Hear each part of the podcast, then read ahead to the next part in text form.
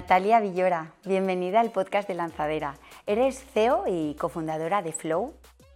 Eh, bienvenida, estamos muy contentos de tenerte. Queremos que nos cuentes acerca de tu empresa, acerca del origen, cómo empezó todo, cómo está creciendo tanto, cómo se está expandiendo. Eh, ¿Cómo empezó el proyecto Flow? Bueno, en primer lugar, gracias Neus por, la oportunidad, por estar aquí charlando contigo, que siempre es un placer. Bueno, básicamente Flow nace de la experiencia emprendedora inicial mía y de, mi socio, bueno, de mi socio y mía. Eh, nosotros iniciamos la primera compañía en 2003, cuando casi el ecosistema inversor y esto de ser emprendedor no, no estaba tan de moda. Iniciamos la primera compañía de marketing. Nosotros, esa primera compañía de marketing fue bien, la avanzamos mucho pero vimos alrededor de 2008-2009 un nicho de mercado con respecto a un SaaS enfocado y especializado en el sector de la belleza, el bienestar y la salud. Entonces empezamos con una agenda online y, fue un primer piloto pequeñito, pero tuvo muy buena acogida. Entonces, nada, básicamente eh, viramos toda la compañía, toda la agencia de marketing se movió a Flow y arrancamos un proyecto de SaaS cuando, ya digo, el cloud computing, la parte de SaaS estaba justo emergiendo y ahí arrancamos. Prácticamente con el mismo equipo que teníais para marketing montasteis el, el Exacto, sí, sí, viramos a la gente, conseguimos eh, reconducir a la gente, front, sí que tuvimos que contratar backs en aquel momento porque no teníamos, pero la gente de front, la gente de ventas, todo el mundo se, se viró a, hacia... ¿Y eh, elegisteis ese sector porque lo conocíais especialmente por algo? ¿Sentíais más próximos a ese sector o visteis esa necesidad por algo en concreto? Básicamente fue el encargo de un cliente. Nosotros tenemos un, cliente que nos gustaba mucho, al que, con el que teníamos buena relación, y nos pidió una página web para una cadena de depilación láser que entonces en España era emergente, entonces el láser casi no, no existía. Y le dijimos, vale, vamos a hacerte una agenda online, vamos a conectarla con la página web, claro, súper pioneros ahí. Porque para la solicitud de citas Para solicitud de citas por parte del, Pero quiero decir, era, aquello era súper pionero porque te hablo de 2008, quiero decir. Entonces no, no pero sí que es verdad que la agenda, como, bueno, podemos contar con el hecho de que el cofundador de la compañía, Germán Ultra, es una persona de tecnología. Entonces, la, o sea, nosotros veníamos de marketing, marketing, marketing. El desarrollo de un software para él fue como, le apetecía un montón, o sea, le brillaban los ojitos, era como... quería eso. quiero esto. Entonces, claro, eh, hicimos esa agenda inicial en la web, montamos ya un primer sistema, una gestión de clientes, le montamos también la parte de el expediente, primer expediente de depilación láser luego coincidió que su cadena creció mucho, entró un inversor y creció mucho. Nosotros en aquel momento habíamos acordado un producto licenciado, no habíamos acordado un desarrollo ad hoc para él. Entonces vimos el, fuimos a una feria de belleza y de bienestar, vimos que la depilación láser era emergente y nos lanzamos. Muy bueno. ¿Cómo os dividisteis los roles, Germán y tú? Básicamente por, por, capacidades. Yo tengo, bueno, soy una persona de negocio, me gusta mucho la parte de negocio, la parte de finanzas, se me da bien lo que es la parte de desarrollo de relación con los clientes, entonces, bueno, pues mi rol es de CEO. Y claro, él efectivamente es ingeniero y tiene la parte de, de más lo que es eh, desarrollo de software. Entonces, bueno, básicamente él se ocupa de la parte de desarrollo y de producto y yo soy el CEO. Cuentas que a partir de, en, esa feria detectar que había como un interés, un, especial crecimiento de este sector, os decidisteis a enfocaros a eso. ¿Vuestra plataforma qué ofrece ahora? Ahora mismo nosotros ya, claro, ha sido muchos años de desarrollo, somos un ecosistema digital completo que ofrece todas las soluciones para este tipo de, sector. Bueno, en la última presentación que hice nos dijeron el hashpot de las citas, ¿no? Así por así decirlo. Si tienes un negocio que envuelve una cita, que tiene que ver con una cita, necesitas un espacio para dar la cita, un profesional que dé la cita, una aparatología o equipamiento que sea limitante. Entonces necesitas un ecosistema totalmente distinto a si vendes un bolígrafo, por ejemplo, o si vendes un, cualquier objeto material. Entonces nosotros tenemos desde lo que es toda la operativa de dar la cita, gestionar la cita, todo lo que es el marketing, todo lo que son las rutinas, herramientas de marketing, la explotación de los datos de cara a, tener una analítica de lo que está pasando en tu negocio.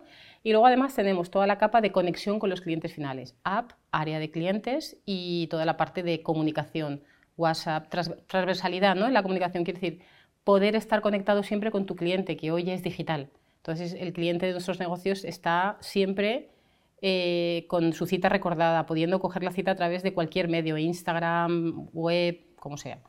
O sea, también está introducido el marketing en esa herramienta. Exacto, sí, sí, el marketing es una de las claves. De hecho, nosotros como la agencia inicial que montamos era de marketing, le hemos dado mucha importancia a que la herramienta no solo lleve la operativa diaria, sino que maneje el marketing, un marketing además un marketing muy especializado, porque en un negocio como este es un marketing de recurrencia. Si tú tienes un negocio de bienestar, un podólogo, un fisioterapeuta, un negocio de medicina estética, la recurrencia del paciente, del paciente o del cliente es imprescindible. Natalia, ¿y vosotros eh, habéis eh, desarrollado, habéis ido creciendo a lo largo de los años? Ya nos has explicado un poco el origen, que no, no nació ayer. ¿Os habéis ido haciendo cada vez con un equipo más grande? ¿Qué tipo de clientes son tus clientes? ¿Habéis cambiado el tipo de cliente por haber crecido también como empresa o no necesariamente? No, fíjate, yo eh, defiendo que por contar bien la experiencia, el ADN de Flow es un ADN de cuenta grande, de cliente grande, porque nosotros ya nacimos con una cadena de depilación láser. Eh, luego, realmente nosotros siempre hemos ido a negocios más profesionales, no es una agendita online pequeña, sino un, sistema profesionalizado. En algún momento, entre 2017 y 2018, hicimos una experiencia con clientes muy pequeños y no fue correcta. Entonces, hemos vuelto básicamente a nuestro cliente tipo, que es un cliente con un centro de bienestar, de salud o de belleza, pero que sea grande que tenga, o por ejemplo una cadena. Actualmente en España nosotros tenemos el liderazgo en cadenas. Entonces, todas las cadenas de belleza y bienestar son clientes nuestros en el sentido de que el ADN de la herramienta es un ADN muy enfocado a gran cuenta. Ah, por ejemplo, si tienes 200, 200 clínicas abiertas, el sistema funciona perfectamente, encaja a la perfección. ¿Crees que en España, digamos que es un territorio en el que ya has hecho lo que tenías que hacer? En España, en, grandes cuentas, hemos hecho prácticamente todo el trabajo. Eh, nos quedan algunas cosas, pero estamos, estamos pues, pues con ellas en ese sentido. Estamos tocando mucho la parte de más retail, pero sí, lo que nosotros ahora ya hemos tenido que ir a expandir a, internacional. Ahora quiero que me cuentes, si quieres luego, porque quiero conocer un poco también la estructura de tu empresa, tus empleados, eh, qué, perfiles tienes. Y luego, si quieres, me cuentas la parte internacional, que también me interesa. Estupendo. Básicamente nosotros los empleados, o sea, son, somos unas, aproximadamente unos 35 en España y unos 9 en México y tenemos una estructura, yo a mí me gusta decir que es una estructura de tela de araña. Quiero decir, de hecho el organigrama está pintado como una tela de araña donde hay círculos concéntricos e interrelaciones. Y así lo pintamos y así lo presentamos en todos los onboardings. Es una estructura poco jerárquica, pero que no, no, por así decirlo, de la mejor no es la palabra, no desprecia la jerarquía. Quiero decir, pero sí que utilizamos mucho lo que nosotros llamamos el sentido común. Por sentido común decide quién más experiencia tiene o quién más conocimiento tiene. Ah. Entonces, sí que están los roles muy claros, o sea, los C-levels. Yo, yo el cliente estaría en el centro, que esto lo hemos aprendido del, método calidad total, y los C-levels eh, rodeamos al cliente y hay una tela de araña. ¿Cómo gestionamos en esa parte del equipo? Pues de alguna manera intentando que los valores, o sea, una empresa tiene que vivir de sus valores. Entonces tus valores tienen que ir hacia abajo. Si eres poco jerárquico, tienes que estar cercano. Claro, porque eh, precisamente eso es lo que me interesaba saber. El hecho de que vosotros hayáis crecido, ya digamos que, las órdenes no las das directamente. Tienes que delegar en mandos intermedios que han de transmitir esa cultura de empresa o esa filosofía. ¿Eso es un reto? Eso es un desafío. Es un desafío. De hecho, nosotros eh, muchas veces se nos quejan o hay quejas sobre el tema de la rotación. Nosotros tenemos un proceso de onboarding muy potente pero eh, sale mucha gente de la compañía, entra y sale. ¿Por qué? Pues porque muchas veces te das cuenta durante el proceso de onboarding que la persona no va a encajar con tu, con tu manera de ver las cosas, con tu filosofía, con tus valores. Nosotros somos una empresa, por ejemplo, muy flexible. La gente es muy flexible a la hora de, de, de ejecutar su tarea, pero también son muy responsables. O sea, yo siempre digo lo mismo, yo te cambio ser muy responsable por ser muy flexible. Quiero decir, yo soy flexible contigo, pero tú vas a cumplir con tu responsabilidad. Entonces, en ese sentido, es un desafío muy grande siempre introducir gente que sepas que no va a desentonar. Y ahí hay que hacer unos procesos de onboarding muy buenos, de selección muy buenos, que no siempre... Claro, afilas o no. No siempre afilas, pero luego el onboarding tiene que... Porque si en cuando introduces una persona que se sale de tu, de tu esquema, directamente distorsiona toda la compañía pero directamente. Entonces, pues bueno, los mandos intermedios en este sentido, C-levels que yo tengo alrededor y managers, que nosotros tenemos una estructura de C-level, managers y ya la gente más o menos que está en los equipos, eh, tienen que tener los valores muy claros, los valores que, que nosotros formulamos súper claros. Es fundamental. Natalia, has comentado que aprendiste de lanzadera, eh, bueno, estás aprendiendo, de estás en lanzadera, aprendiste de lanzadera a poner al cliente en el centro como parte fundamental del modelo de calidad total que se imparte aquí en lanzadera. ¿Cómo puedes expresar tu experiencia en lanzadera? Con sinceridad. Con sinceridad, totalmente. Mi experiencia en lanzadera eh, ha sido realmente constructiva. Quiero decir, ha sido dura, no digo que haya sido fácil, porque la verdad es que yo creo que llegas con unas expectativas igual más ligeras, ¿no? o por lo menos yo llegaba con unas expectativas más ligeras. ¿no? Luego hemos trabajado, cosa que el que quiera venir a lanzadera que sepa que si no piensa trabajar el modelo no va a funcionar, quiero decir, pero nosotros nos hemos quedado, quiero decir, como residentes incluso. Eh, yo lo otro día se lo decía a Dani, que es nuestro director de proyectos, o sea, realmente yo me siento muy de la casa porque ha sido muy constructivo para la compañía. O sea, hemos conseguido, desde mi perspectiva, darle una vuelta completa a, pensamientos o ideas que teníamos en torno al negocio. Entonces, bueno, Eso es curioso porque vosotros ya tenéis, es decir, es interesante que cuentes esta reflexión porque ya erais una empresa, es decir, no es una startup recién nacida que está cogiendo forma. Yo creo que da igual, quiero decir, eh, si el modelo te encaja, otra cosa es que el modelo no te encaja, que tú digas, oye, a mí esto no, no, me encaja, pues bueno, no te quedes, ¿no? Pero si el modelo te encaja, si tú lo valoras, ves un poco los pasos, hablas con Santi, hablas con Salva, estás ahí con ellos, y te encaja, da igual el tamaño que tengas, yo creo que puedes aprender muchísimo, porque ya no se trata del tamaño, se trata de si los valores que vosotros estáis eh, exponiendo funcionan para ti, y para mí personalmente ha funcionado, ha sido constructivo, muy constructivo ya digo, no ha sido, eh, ay, eh, no es, no es algo súper, o sea, si te lo ves como algo súper fácil, probablemente no le, no le saques el partido necesario. Pero, pero vamos, yo, yo he disfrutado mucho de la experiencia y de hecho nosotros nos, nos hemos quedado. O sea, quiero decir, en ese sentido eh, queremos seguir vinculados al ecosistema porque nos parece que nos ha aportado mucho. Qué bueno, mm. Mm, muy buena experiencia. Y Natalia, eh, cuéntame acerca de la internacionalización. Dices que España es un mercado que ahora mismo lideráis. ¿Habéis visto la necesidad de abrir en otros mercados para seguir creciendo y expandiendo vuestra empresa? ¿Por dónde habéis empezado? Pues hemos empezado por... Nosotros ya tuvimos una experiencia en Brasil hace muchos años, pero fue una experiencia fallida. Brasil es un país muy difícil y, ahí tuvimos que tomar decisiones como toman los empresarios de tengo que, dejarlo porque no, no, es el momento. No, es el momento, no llego, no tengo los recursos suficientes. Entonces, la siguiente eh, horda de, internacionalización hemos entrado por México. México es un país donde nosotros ya teníamos clientes, porque inicialmente a mí me contrataron varias cadenas de depilación láser de México en, remoto, o sea, en la distancia. Entonces, en 2022, en marzo de 2022, montamos la oficina comercial allí, el año pasado, y, y nada, ha sido mucho más fácil que Brasil. Porque, primera, eh, yo como CEO tengo una interlocución muy fácil con las grandes cuentas. Porque en brasileño era muy difícil, pero en cambio con el mexicano tenemos una relación buenísima. sí, sí. A ver, yo he, percibido el cariño, el, decir, oye, la cercanía con el, CEO mexicano o la, cadena de, Nuestro cliente tipo en México, yo tengo una interlocución... Tengo una interlocución perfecta. Entonces, claro, es muy, más, mucho más fácil cuando el CEO puede abrir el país. Quiero decir, tú tienes, tengo, actualmente tenemos un country manager, pero el CEO tiene que estar mm, bueno, yo he hecho siete viajes en el último año a, México. Entonces, claro, esos siete viajes han servido para que el CEO monte el país. El CEO tiene que estar.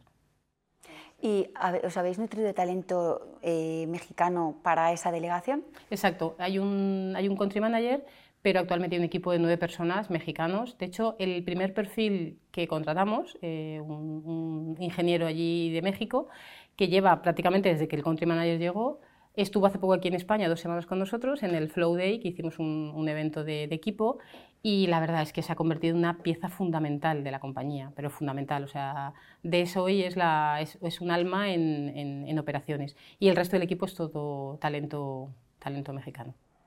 ¿Qué planes tenéis? ¿Tenéis algún otro país en mente? O? Sí, vamos a Colombia ahora. Me voy ahora a Cartagena de Indias, Bogotá, Cartagena de Indias, en el 20 de junio. Y la idea es ir extendiendo hacia el resto de América Latina y obviamente nuestro siguiente salto, o, naturalmente, es Estados Unidos. Jo, Natalia, no te veo techo. sí, bueno, a ver, el producto, el producto es, es muy fácil de internacionalizar. Quiero decir, las reglas de una gran cadena de belleza, salud o medicina estética eh, en cualquier país son las mismas. Como nosotros llamamos facturación, pero no contabilidad, porque la contabilidad se traslada a toda, realmente no tenemos en ese sentido límite. Las trabas más. No tenemos límite geográfico. Mm, qué bueno. Mm. La verdad es que es muy interesante. Hombre, es todo un reto, ¿eh? Es un reto, es un desafío. Los viajes, un desafío. ¿Da vértigo? Eh, no, no, porque yo creo que con los años aprendes a relativizar mucho. Quiero decir, con los años aprendes a entender que la compañía tienes que jugarla. A ver, no, quiero que suene malo de jugarla, ¿no? Pero es una partida que uno tiene que darlo todo, pero tiene que equilibrarla, tiene que saber entenderla bien Y si entras en bucles de mucha ansiedad o de mucho vértigo, de mucho miedo, tienes que aprender a parar. Porque si no, puedes quebrar la compañía. Claro, cuando eres tú solo o eres tú y un equipo pequeño, bueno. Pero cuando de ti dependen casi 50 personas, tu estabilidad y tu, y tu falta de miedo es imprescindible. Tú tienes que estar muy bien asentado. Entonces yo creo que como emprendedor el crecimiento tiene que pasar siempre porque el CEO tenga totalmente garantizada su estabilidad. Si no, la compañía se, se quiebra detrás. En ese sentido, eh, ¿tienes, ¿tienes una visión muy parecida o igual a tu socio? Exactamente igual.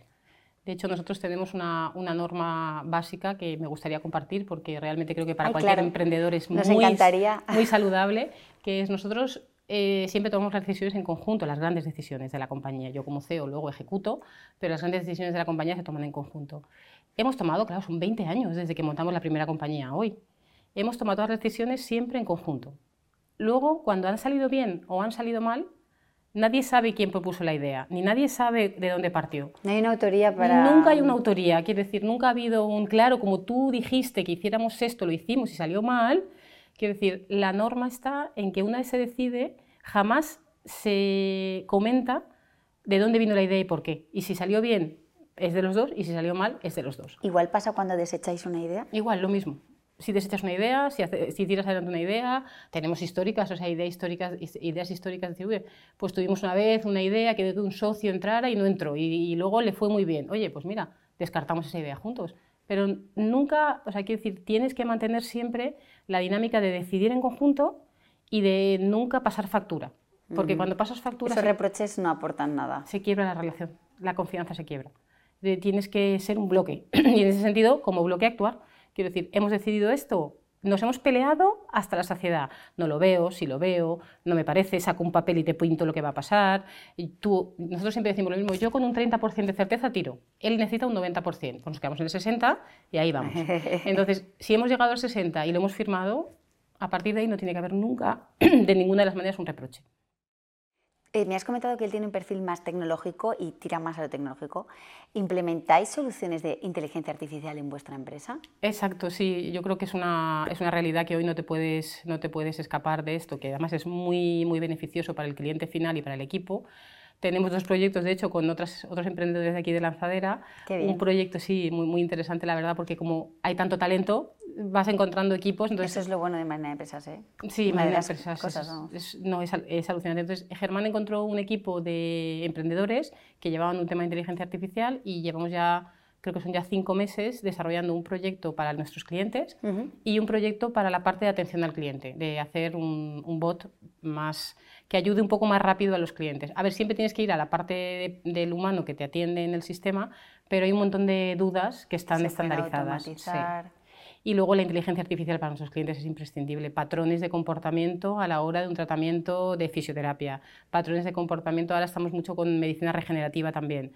Pues ahí, por ejemplo, eh, hay mucho patrón de comportamiento. Si tienes esta patología, ¿qué sucede? Pues hay que, el sistema tiene toda la información. Y tipifica eso, ¿no? Claro, la idea es tipificar el comportamiento de los clientes y poder decir, un paciente que ha tenido esta dolencia y esta acabará desarrollando esta otra porque, porque realmente ya los patrones de citación te lo van diciendo. O bueno, si lo aplicas a belleza, lo mismo, pues un paciente que se hace una medicina estética, a lo mejor este tipo de servicios o este tipo de tratamientos, acabará desarrollando eh, o, necesitando estos otros, ¿no? Con lo cual puedes hacer un patrón que te permita optimizar el tratamiento, no ir a disparar sin sentido, sino decir, si el 80% de mis clientes o de pacientes que hacen estos servicios acaban necesitando esto otro, pues ya puedes tipificar. Te anticipas a eso. Claro, te anticipas y creas unos patrones.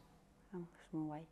Natalia, vosotros sois un claro ejemplo de bootstrapping. No habéis tenido que recurrir a inversiones. Eh, cuéntame eso. Bueno, eso ha sido muy duro y la verdad es que yo aprendí que había sido muy guay aquí, porque hasta ahora no sabía que había sido muy guay. Pero cuando llegué aquí era como, ¿en bootstrapping? ¿Estáis No puede ser.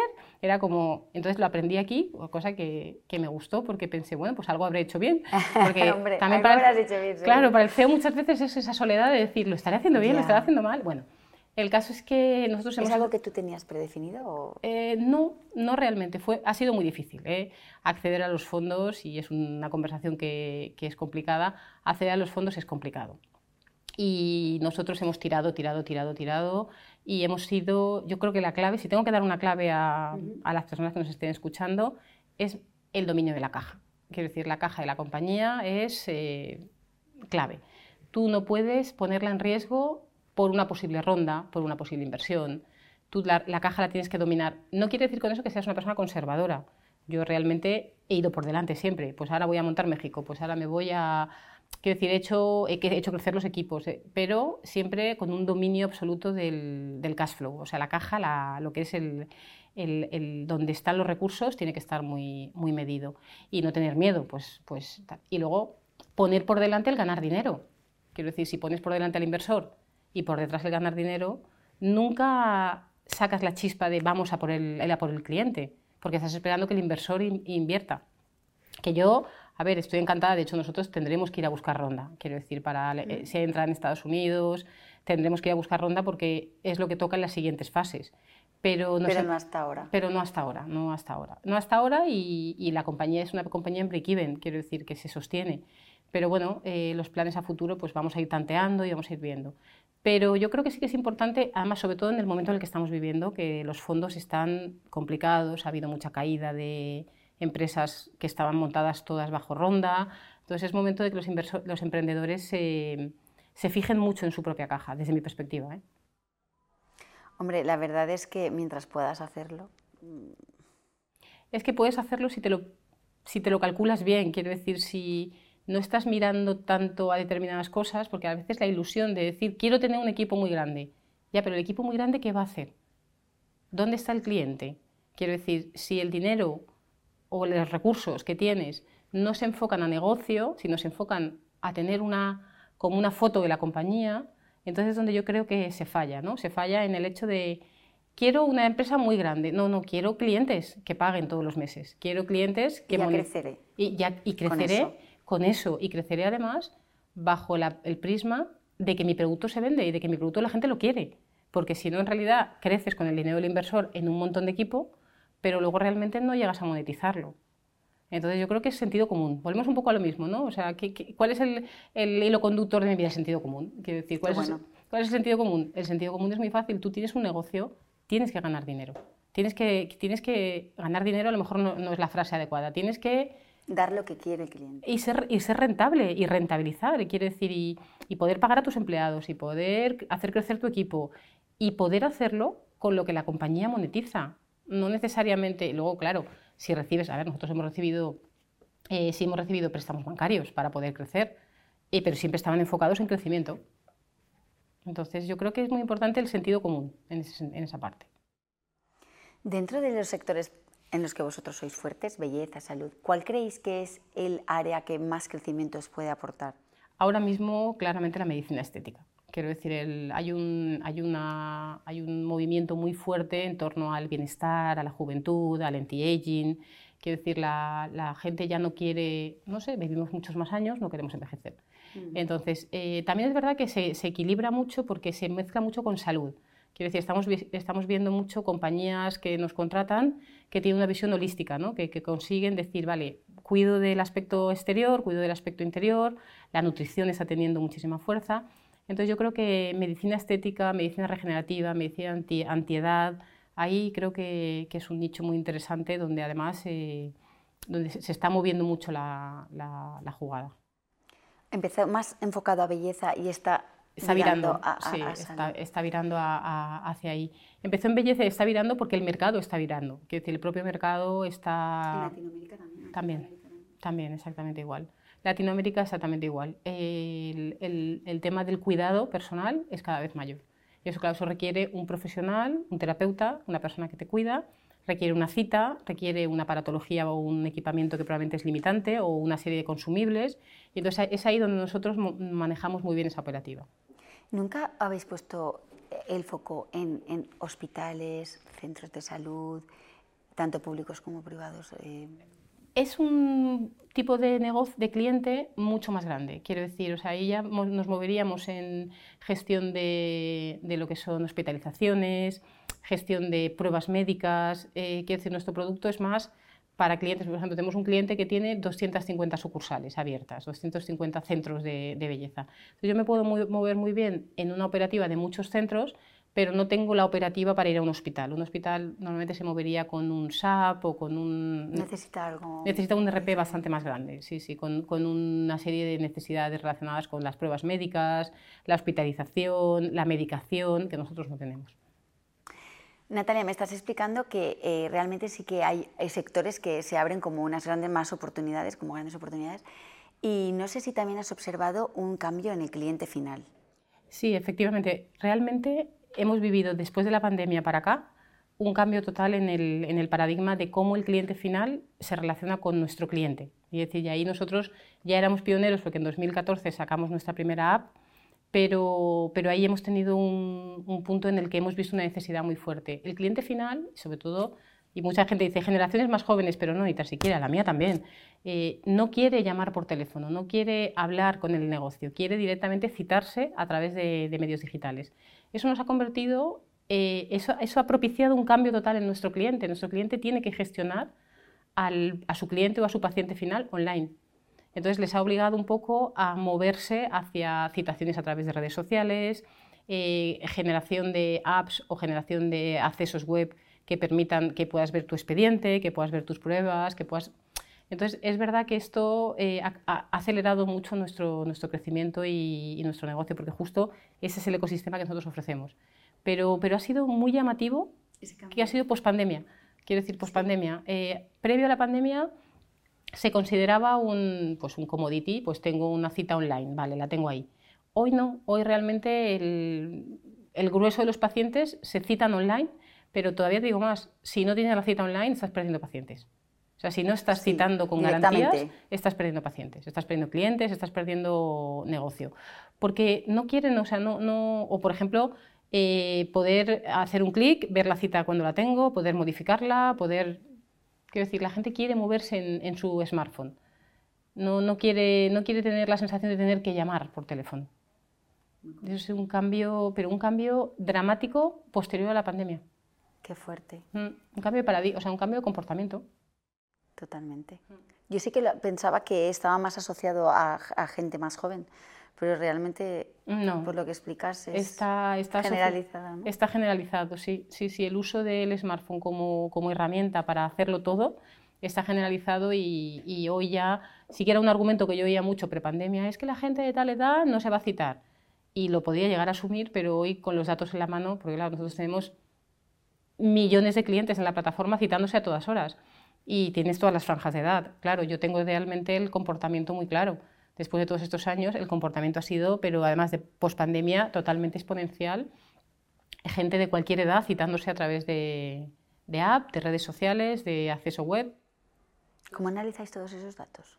A ver, claro, nosotros ten en cuenta que tenemos en, todos los clientes conectados con sus clientes finales, ¿no? En ese sentido. Entonces, claro, sí podemos detectar tendencias macro. O sea, nosotros no entraríamos nunca en el micro, pero en macro sí que puedo ver el, número de clientes que tienen hoy una app, un acceso web y cómo el porcentaje de citas ha ido, o el, porcentaje de, registros. Antes lanzabas la app, bueno, es que no se registran, es que tengo que poner una promo, hoy lanzas una app y a las horas tienes un montón de gente registrada. Directamente en unas horas empiezas a ver cómo el número de gente que se registra crece. Claro, los smartphones tienen más capacidad, las redes son cada vez mejor y, eso ahora mismo es un... Entonces, claro, si, si, coges el volumen de datos actual, lo ves enseguida, ves enseguida la tendencia. Qué bueno, Natalia. La verdad es que es un gusto oírte, explicar eh, tu empresa, tu pasión, mm. eh, cómo aplicas el sentido común.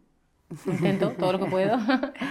Muchísimas gracias por estar con nosotros en el podcast. Eh, seguro que nos volvemos a encontrar y nos sigues contando éxitos de tu empresa y bueno, el crecimiento en otros países y todos los proyectos que tenéis. muchísimas gracias a vosotros por el tiempo y nada, cualquier cosa, ya sabéis.